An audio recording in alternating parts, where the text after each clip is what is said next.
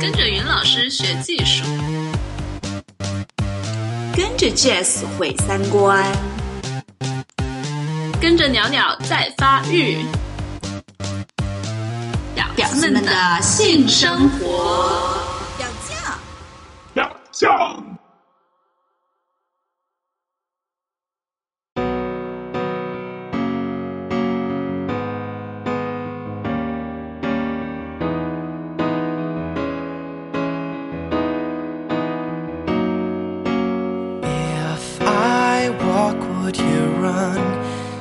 I stop, would you come? If I say you're the one,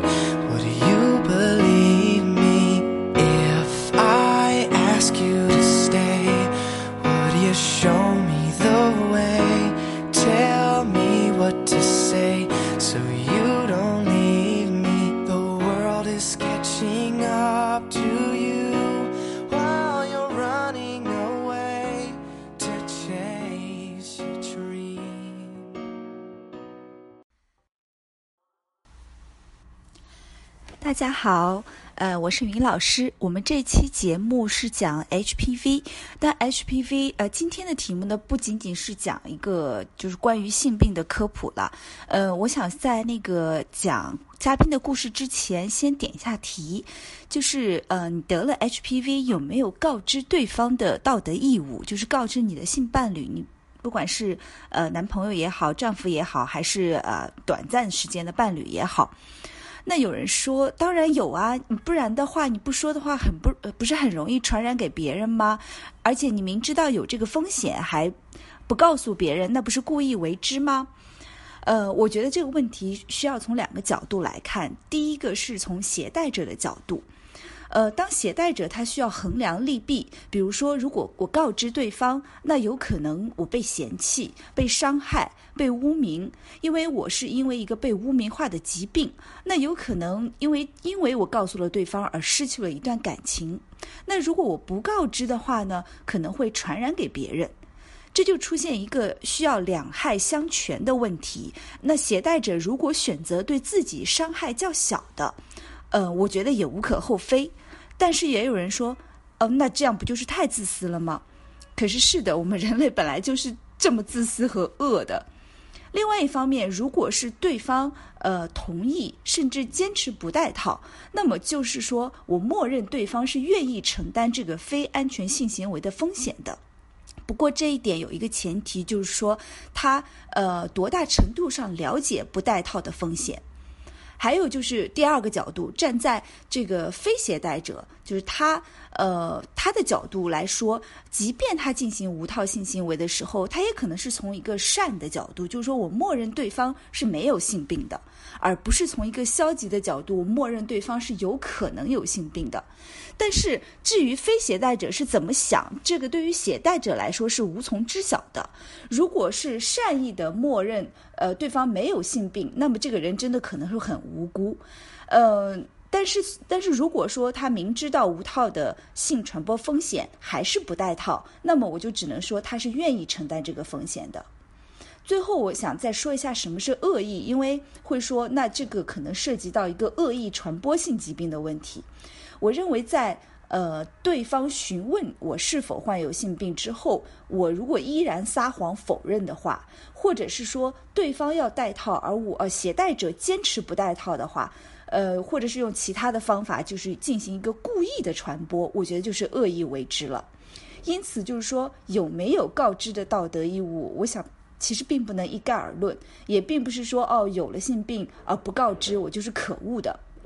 更多的时候，除了是这个加强安全性行为的意识之外，我们还要看性病本身在社会中如何被污名化。如果是某一天性病和感冒一样，即便我告知了他人，也不会对患病者造成一个额外的伤害，那么可能就不存在这个告知与否以及呃告知是不是存在道德这样的一个议题了。好，那我们接下来就听听我们这位呃嘉宾跟我们分享的他的故事吧。Hello，大家好，我是云老师，欢迎收听这一期的表教。这一期我呃也是约了一位我们的听众，他叫 Lisa。嗯、我们这期的主题呢是聊聊这个 HPV。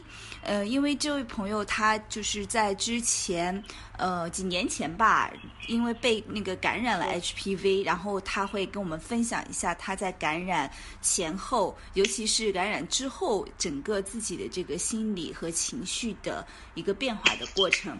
那我们先请 Lisa 给大家打个招呼吧。嗯哈喽，大家好，我是 Lisa，嗯，现在在上海，然后呃录这期节目。嗯，我们是那个远程的聊天啊。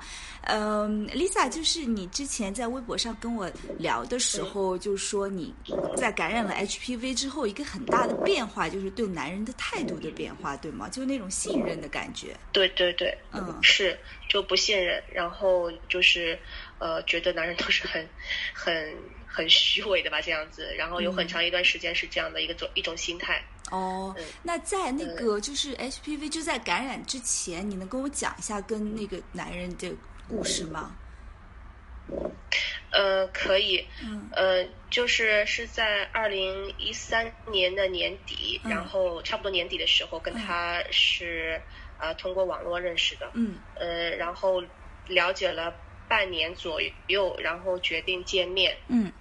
对，决定见面，然后，呃，发展成男女朋友关系。嗯，呃，也是因为他长得有点像我大学的那个男朋友。嗯，面相上面有点，所以很容易很容易信任他，对吧？嗯，是是，嗯，在一起之后的话，在一起也没有多长时间，四个月不到。嗯，对，四个月不到，然后就就发现自己就是有有一些不舒服。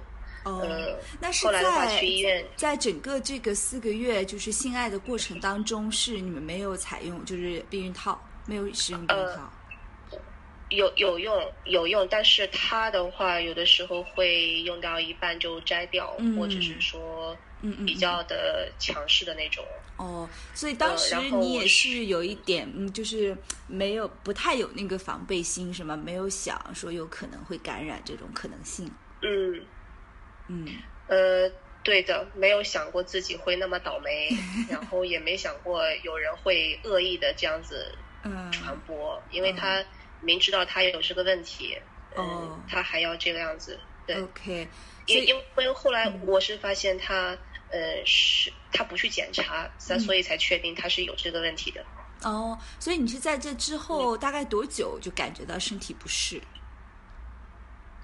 呃，我跟他在一起的第三个月不到的时候，其实就有不舒服了。哦，OK。呃，对，那个时候的话，就是一般的，先去先呃，就是去检检检检查的时候，嗯、就是一般的呃那种低虫炎症。嗯。嗯、呃，但是但是越查问题越多，然后医生呢、嗯、觉得这个问题比较麻烦，然后就建议了我多查一项。嗯嗯。就查了这个 HPV 的这个检测。嗯嗯。然后我才发现自己有两个高危的那个型号。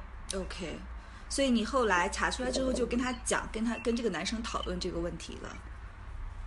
对我当时就很崩溃。当时的话，我是我跟他住在宾馆里面，嗯，然后呃，我就跟他说这个事情了。嗯、然后我说我这几天去医院，然后查出来一些问题，我可能不能跟你在在一起了。嗯，然后我当时就哭，哭得很凶，觉得一开始还觉得很抱歉，很对不起他，觉得是我的问题。嗯，但是。嗯，但是后面的话，我觉得，因为我怕感染了他，嗯、所以我说你既然跟我在一起了，你也去查一查吧。这样的话，我心里面放心。嗯。但是他一直说爱我啊，信任我啊，不去，然后照顾啊，一直陪我什么的。嗯。一直说的这些话，当时呢，我是感动的，天天被他感动的哭，嗯、也又加上我的情绪很崩溃。嗯。但是后面，我我对这个病情再多一点了解的时候，我发现就是感染的三个月差不多就可以查得出来了。嗯。然后我在想，我这前面半年跟他在一起这两三个月，然后没有人，没有其他人，所以我确定应该是他，但是我又嗯有点有点不确定，我就建议他去检查。嗯、一开始是为了他好，嗯嗯，后来的话他死活都不去，我说我出钱你去，他也不去。那后来我就发现他是有问题的。哦，就是我还因为这个事情，嗯、他有可能知道自己是、呃、是那个是由他来传染给你的。是他不去检查，他死活都不去。哦。他一会儿说没空，一会儿说没钱，一会儿说信任我、爱我，陪我到底什么的，陪我治好。但是他就是不去检查。可是陪这个对那个时候他去检查都不影响啊，就是因为他如果你你是啊感染了，他很有可能也要感染，就也要治疗呀。对，嗯，对，所以说他不管出于什么原因，不管是因为我担心他，还是我不信任他，不管什么原因，嗯因为我从一开始的好意，后来到逼他去检查，他都不去，嗯所以我到最后的时候确定就是他。嗯，那然后呢？你们就是后来有分，就是因为这个分手了吗？还是怎么样？呃，有分手，因为这个人特别的渣，他包括年龄都是在骗我的。因为呃，我就是从对他的这种这种喜欢，嗯到不信任，到到憎逼迫他去医院检查，到憎恨，嗯然后这一个过程下来，也只是短短的三四个月的时间。嗯三个月底的时候，然后我就受不了了，我就去警察局，然后把他带过去，因为我说我不相信他嗯，告诉我的这个一些事情，比方说年龄、地域，因为我要看他的身份证，他都不给我看。哦，他一会儿说身份证丢了，然后在北京家里面让他亲戚寄过来，但是等他两个礼拜也没有寄过来，所以我就受不了了，我就让警察查他。哦，后来他跟我讲是九一年，后来警察一查是九四年的。对，从头到尾他都在骗我，而且跟他在一起的这几个月里面，大部分的钱都是由我来出的。然后我我也是因为他，然后信用卡的事情就是欠的比较多，嗯嗯嗯包括我自己看病。，OK，嗯，所以就是这个事情之后，就是跟他分手了以后，就是也是对你的一个影响特别大，是吗？我听你说，就有一阵子非常的对，沮丧，特特别大，特别大。嗯嗯，是一个什么我就样的是情绪处于很崩溃的那种。嗯那你能简简单讲一下你当时的感受，还有你那段时间的状况吗？嗯，可以，就是呃，我先从也是跟他有关的一件事情说起吧。嗯嗯，就是那个时候呢，我拍了一套古装的照片，花了三四千块钱一套。嗯然后呢，他因为他知道我的身份证号，嗯所以呢，他就跑到那个店里面报出我的身份证号、名字、电话，把我嗯的东西取走了。就跟我我自己去取的时候就差了一天，也就是说我今天去，他昨天就取走了。啊，然后之后呢，他就拿这个东西，对他就是这样的人，他是他他拿我的东西，因为有那个台历啊，有一些小的配件啊什么的，别人送的嘛，嗯。就是嗯摄影店送的嗯，他就每天给我带过来一点，但是每次他来我都会都会对他用暴力，因为我真的是好崩溃，而且他又不断的在骚扰我，嗯嗯嗯，我真的是好崩溃啊！嗯我那个时候手机，然后他每天要给我打三四百个电话，都被他闪的白屏了那种。如果我把他电话拉黑，他就用他同事的电话给我打，嗯，然后他同事还会发一些短信告诉我他很爱你，你不要放弃他。就是他就是拿这些东西来恶心我。我 那段时间我我真的好崩溃，好崩溃。嗯然后到最后一次见他的时候，我终于是受受不了了，因为我前面对他用过暴力啊，就是嗯嗯，就是打他嘛，然后拿那个一抽，我也抽过他。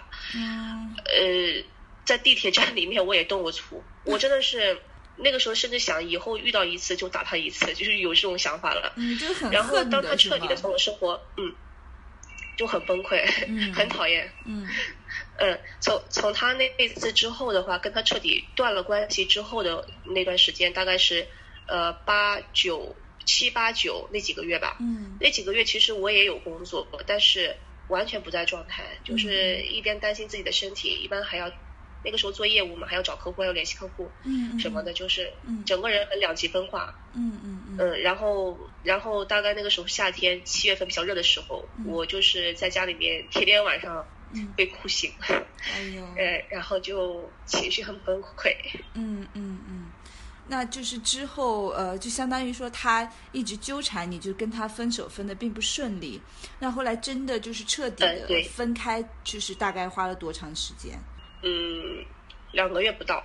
？OK，然后他就他是就离开上海了嘛，就去其他地方了，还是怎么样？这个我就不清楚了，就是他嗯反正他就上不再来海北京，，他就不再来找你了，对吗？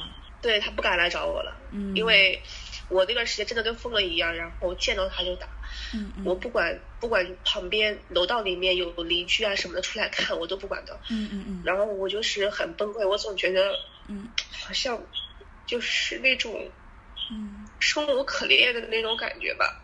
嗯，没事没事没事，那个那个阶段，我相信肯定是非常非常痛苦的，就是又又伤心，然后又失望，可能又生气，就很恨他的那种。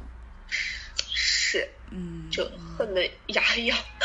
嗯嗯，会会不会也多少带有一点自责，觉得说怎么会跟这样的人在一起？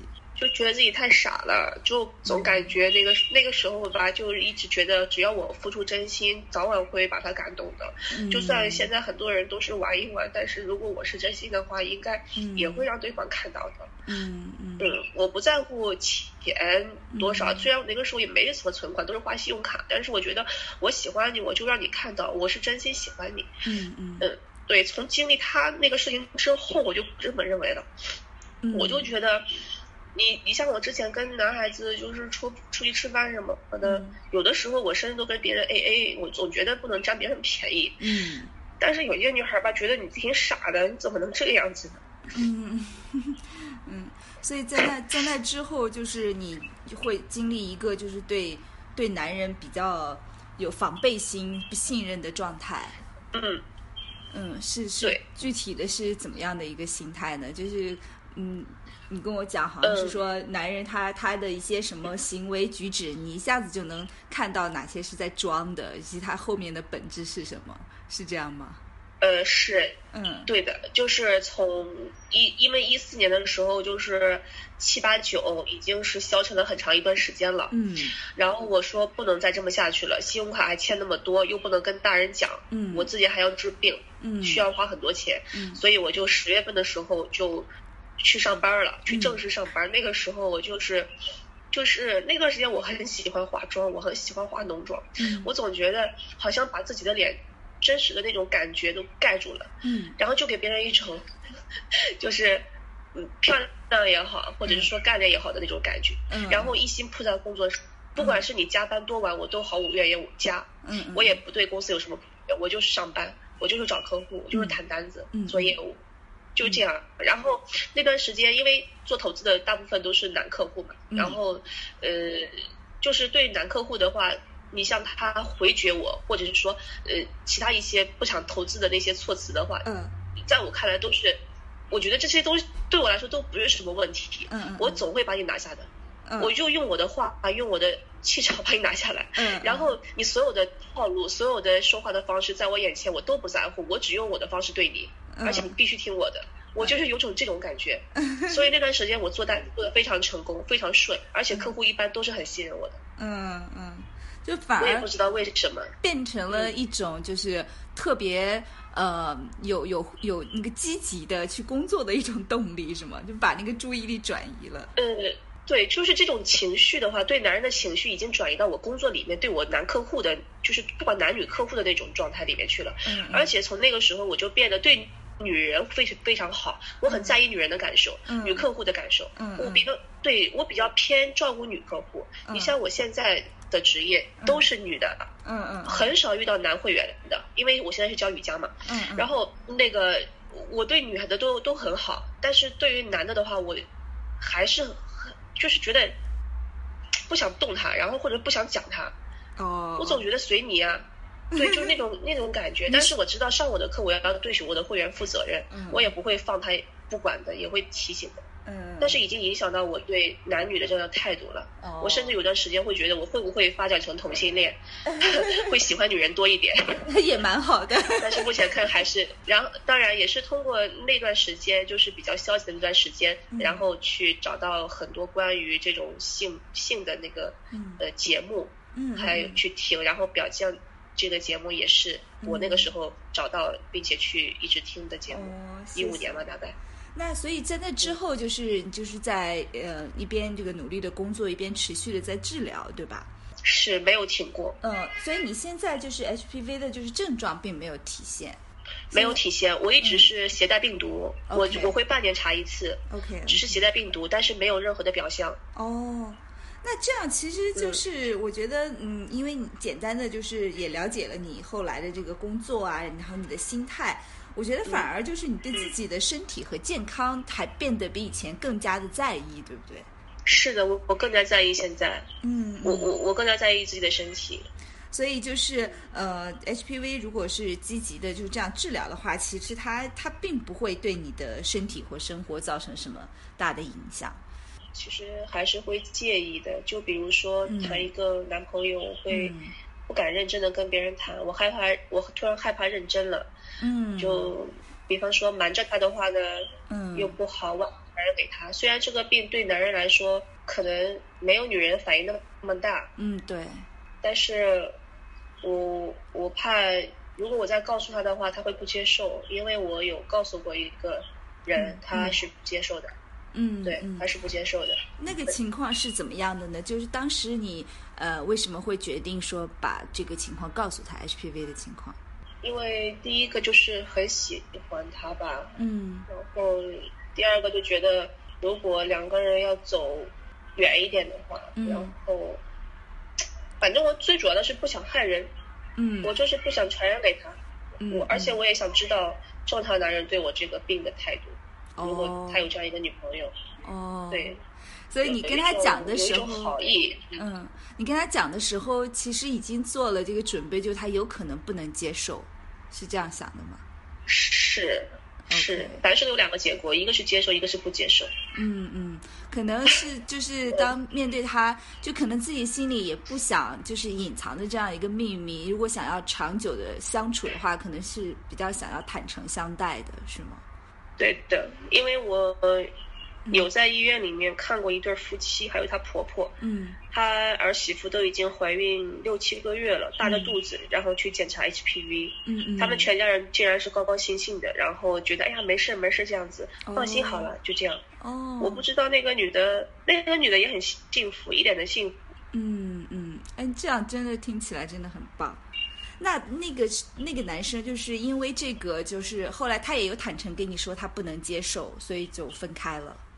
是的，哦，嗯对那这件事情会影响你，就是后来之后，比如说再找男朋友，呃，会影响你告诉那个男朋友他的决定吗？就是会影响你呃，其实后面的话，嗯嗯，我我后面的话就没有告诉过所谓的男朋友了，而且嗯我后面的话也没有什么正正，就是正式的那种男朋友。嗯嗯嗯嗯，怎么讲呢？就是有的有的时候很压抑，因为你希望你的生活充满了那种阳光美好，然后想去忽略这个病。嗯嗯，但是有的时候心情不好的时候还是会想到，嗯嗯想到的时候嘛，就心情很差劲，然后嗯我就会在那个陌陌上面，嗯或者是探探上面，然后跟一些男人讲，我说我我有这个病，嗯。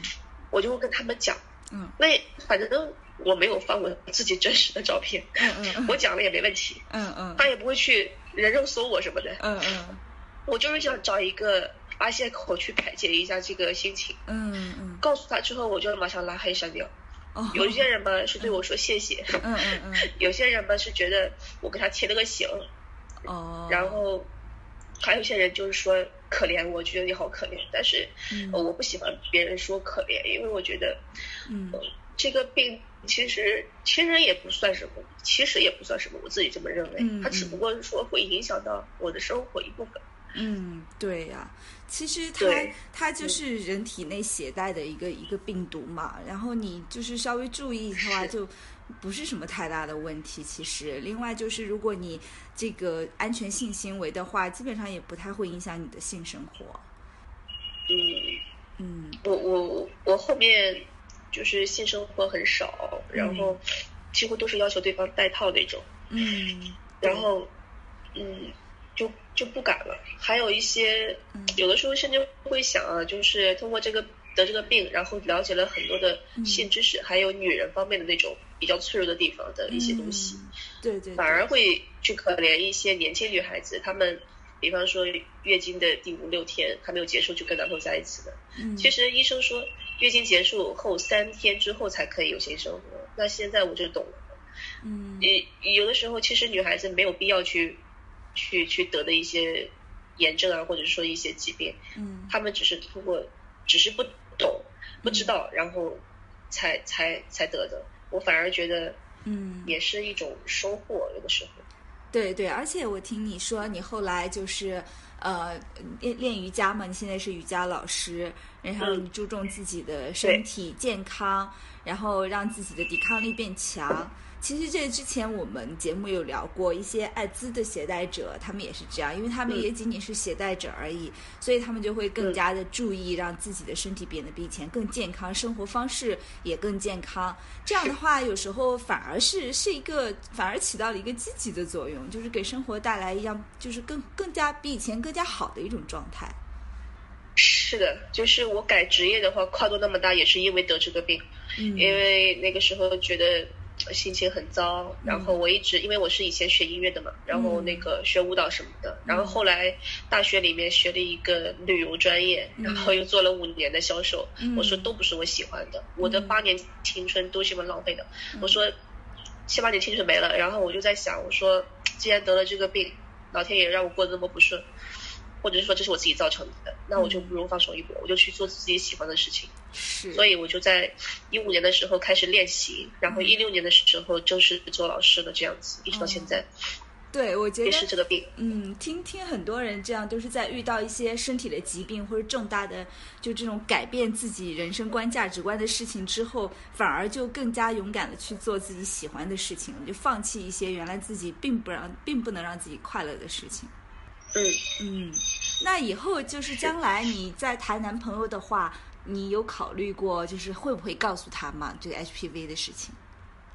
呃，我有考虑过。嗯其实，在那个微博上跟你聊的时候，我也是一直、一直这么考虑的。嗯但是，呃，我近期就是那天我去了医院，嗯然后那个医生倒是觉得蛮不在乎的，哦他说你这个病没什么的，就是嗯得那个宫颈癌的几率很低的，嗯因为我的型号不是十六跟十八。嗯那个，所以他说患宫颈癌的几率很低，而且携带三年没有什么问题，说明我身体或者是说照顾的比较好，嗯嗯嗯这样子。嗯那个他说，我说那我要告诉我男朋友吗？嗯我打算结婚。他说没有必要告诉他。我我不知道医生说这个没有必要告诉，是觉得从他的医学问医学角度上面去看，嗯这个病真的没有什么，嗯嗯。还是说他为了我好，嗯。觉得不能因为这个病破坏自己的幸福什么的。我不知道医生的那个他的这个目的是什么，但是在我看来的话，有这样一个问题存，它就是存在一个一个隐患，嗯。就是身体健康方面的隐患，或者是说嗯。是婚姻方面的隐患，嗯。都存在，它是一个问题。嗯，但是解决的话呢，因为它又不是短期能解决的，嗯。因为这个病毒它很顽固，嗯嗯嗯是。所以嗯。所以你的隐患的意思是说，呃，将来如果你不说的话，将来你的另外一半可能会发现，或者是也有可能感染给他，还是说你的你所指的隐患是呃，有两两嗯。两个方面吧，我觉得就是第一个的话，就是我怕嗯以后，比方说生孩子嗯嗯顺产的话，我怕传给小孩，但是医生说这个不会，嗯。但是是我自己怕的。嗯嗯，然后呃还有就是，万一生了孩子，女人的身体这个状况它会下降，嗯嗯嗯就是抵抗力什么的，嗯嗯。嗯。那我怕我抵抗力不强的时候，这个病又会加重一点。OK，然后还有一点就是怕我老公嗯以后的老公，他跟我在一起久了，嗯夫妻之间不可能天天，如果说不是避孕什么的，嗯嗯。那个我怕又传给他，那万一传给他，嗯。我有时候会在幻想一个画面，我说现在约炮啊一夜情都很正常，嗯嗯。我说万一他在外面乱搞，嗯。他有了这个问题，嗯。然后他没有想到是我的问题传给他的，嗯嗯。这也是一种一种好事，但是我又怕什么呢？嗯。我又怕，我现在很怕接触男人的问题，就是我怕再加新的病。，OK，嗯嗯，明白，对，然后我担心的问题就是很复杂很多，现在想来嗯嗯。一直困扰着我，嗯。所以就防止我往前走。嗯。就比方说拒绝一些人啊，嗯嗯吞吞吐吐，隐瞒一些事情，嗯，情绪低落，然后别人会看不到你的问题在哪里，会一直问你什么的。是是，嗯，就是自己没有办法，就是放开了那个心，就是坦坦荡荡的去跟别人相处，自己有很多顾虑，也不好跟别人讲，反而就会影响自己跟别人相处的那种心情，就觉得哦好麻烦，就干脆算了那种。嗯，嗯。我有时候想过，就是等这个病好了，嗯嗯，完全的好了，嗯。我再去认认真真的谈一个结婚什么的。哦，但是我不知道他什么时候好。嗯，那你有没有任何的嗯想法，会觉得说我应该要告诉他？我觉得应该要告诉他，就是嗯。如果他在，他能接受，我觉得对我来说是一件好事，就是遇到一个真心能够接受你的人、爱你的人。嗯如果他不能接受，那也是很正常的，嗯，因为谁都不需要自己，都不希望自己老婆嗯有这个问题。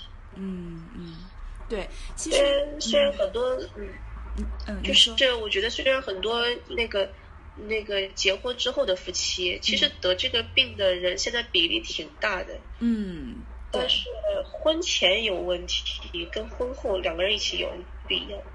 这也很难讲，有婚后有也不代表他一定是婚后才有的啦，因为有很多不会去查，所以就如果他在潜伏期，然后没有症状的话，呃，有很多是没有症状的，所以就是可能自己也不知道。嗯，而且有，尤其是男性，嗯他的症状的表现就更不像女性这么明显，所以嗯你很难讲是什么时候传染到的。所以就是我们还是觉得可以去定去定期的做检查最好，尤其是不使用避孕套的伴侣。然后其次就是关于这个就是要不要告诉这个伴侣的事情，我们之前也有遇到过，就是跟别的听众朋友之间讨论，就我们有没有一定要告诉对方的这种义务啊，就是道德义务，就像你遇到的那个之前的那个传染给你的男生一样，其实他也没有告诉你。嗯他也没有告诉你，但是就是因为你们没有使用安全措施，然后嗯，就觉得当你决定不使用避孕套的时候，其实呃你是会知道会有一定的风险的。只不过我们都在赌一个运气，就觉得说不会这么倒霉吧，或者说我们很信任对方是这样，对对对。嗯，而且尤其是这个病，就是它是被污名很严重的嘛，就是你说出来之后，其实对你来说会造成比较严重的后果或者是伤害的。就比如说你说出来，可能你这段感情就没了，然后可能对你的就是生育啊什么的也会有有影响。所以这种情况下，一定程度上它就成了你的隐私了。但你的隐私，你要不要告诉别人，这是你自己的选择了。所以我们就说，嗯当你决定不使用避孕套的时候，呃，其实就意味着你接受一定的风险。然后，但是我觉得很多人嗯也是，嗯，不太有这个意识，就就觉得说啊，不戴就不戴。然后我觉得大家就如果都有这个意识，嗯，都有这个意识的话，应该要戴。对，就是在做选择的时候，自己可能会考虑的更清楚一点。所以你你也不用担心了，我觉得你现在的就是状态还蛮好的，起码就身体上你有在积极的治疗，他嗯不，因为他还没有症状，而且医生不说你这三年就是感觉就是都治疗的很不错嘛，保持的也不错。但是每次我去医院，我都会跟医生说有没有什么好的办法让这个病毒消失。我说虽然没有表象，但是我不想携带。然后嗯医生就就说这个病毒很顽固，对一直用药。对，好像是说这个病毒携带了之后，就是你只能就控制它，不让它那个呃嗯并发。没事啦，没事啦，你不用有这么大的心理压力。然后嗯争取就是，即便是以后你的老公什么的，也尽量去用安全措施吧。这样一方面你心里比较放心，另外一方面就是你就不用担心会不会传染给他，以及他会不会传染给你其他的病。这样，嗯嗯，嗯。对，没关系，我觉得你现在你不是瑜伽老师嘛，然后把自己的身体 把自己的身体练好，然后让自己生活得更开心就行。然后有时候它只是你身体一个小问题，它就像你像你有时候会哪里会那个就是嘴上会长一个泡啊，然后 呃会会溃疡啊什么的，这都小问题啦，不用不用不用觉得是因为在生殖器的。就会把它当做一个多么多么羞耻或大不了的事情，有有病就去治嘛，没关系的。对，医生也说了，这不是什么大的问题。嗯，嗯，你要想你现在就是 就勇勇敢的去面对它，然后去治疗它，然后啊你不是回避它，这就首先这就是一个非常好的态度。我觉得你想有多少女性可能她都不去查这个病，她都不知道自己有这个病。有了之后，就是就是也是啊，就是有了之后就是说哦就很羞耻或者怎么样的，嗯，不用羞耻，我觉得嗯。就是要如果要治疗这个疾病，首先就是要面对它。嗯。对，我我我也也是想跟很多女孩子说，就是嗯。在性方面不要太随意，嗯呃，因为女人的生殖系统其实很脆弱，真的很脆弱，嗯嗯。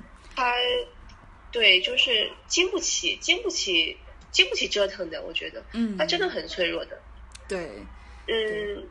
当当然啦，就是该该做爱还是要做啦，就是就是 要要安全的去做就好了。就是要保护好自己，嗯，对，要保护好自己，保护好自己经常做清洁、做检查。对对对对，定期去做检查是是有必要的。